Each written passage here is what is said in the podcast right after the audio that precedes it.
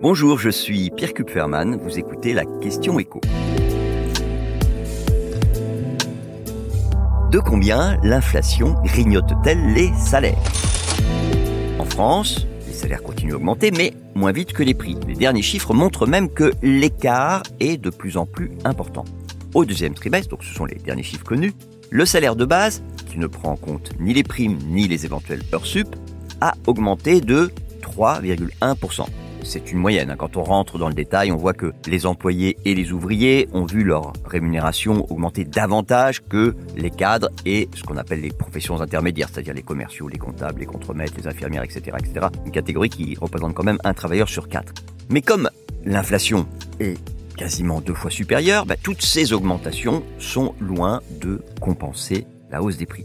Il y a quasiment 3% de différence, tous salariés confondus. Et là encore, quand on regarde dans le détail, la perte de pouvoir d'achat est un petit peu moindre pour euh, les ouvriers et les employés, mais pour une raison très simple en fait, hein, c'est qu'une bonne partie d'entre eux touche le SMIC et que le salaire minimum est indexé sur l'inflation. À noter quand même qu'il manque dans ces chiffres les éventuelles primes qui ont pu être accordées et qui, dans certains cas, ont pu compenser ces pertes de pouvoir d'achat.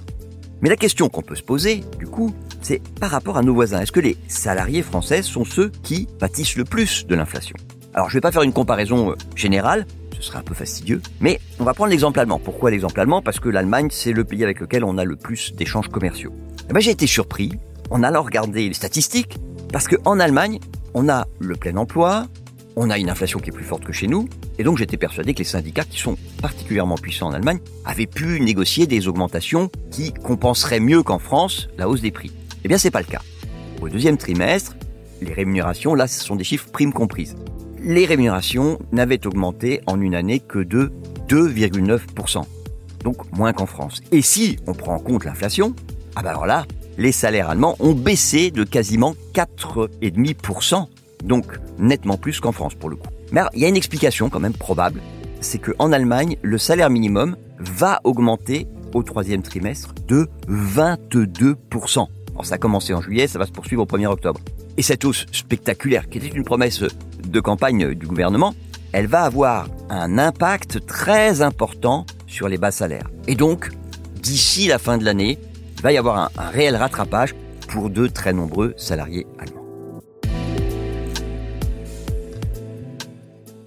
Venez d'écouter la question écho, le podcast quotidien pour répondre à toutes les questions que vous vous posez sur l'actualité économique. Abonnez-vous sur votre plateforme d'écoute préférée. N'hésitez pas non plus à nous laisser une note et un commentaire.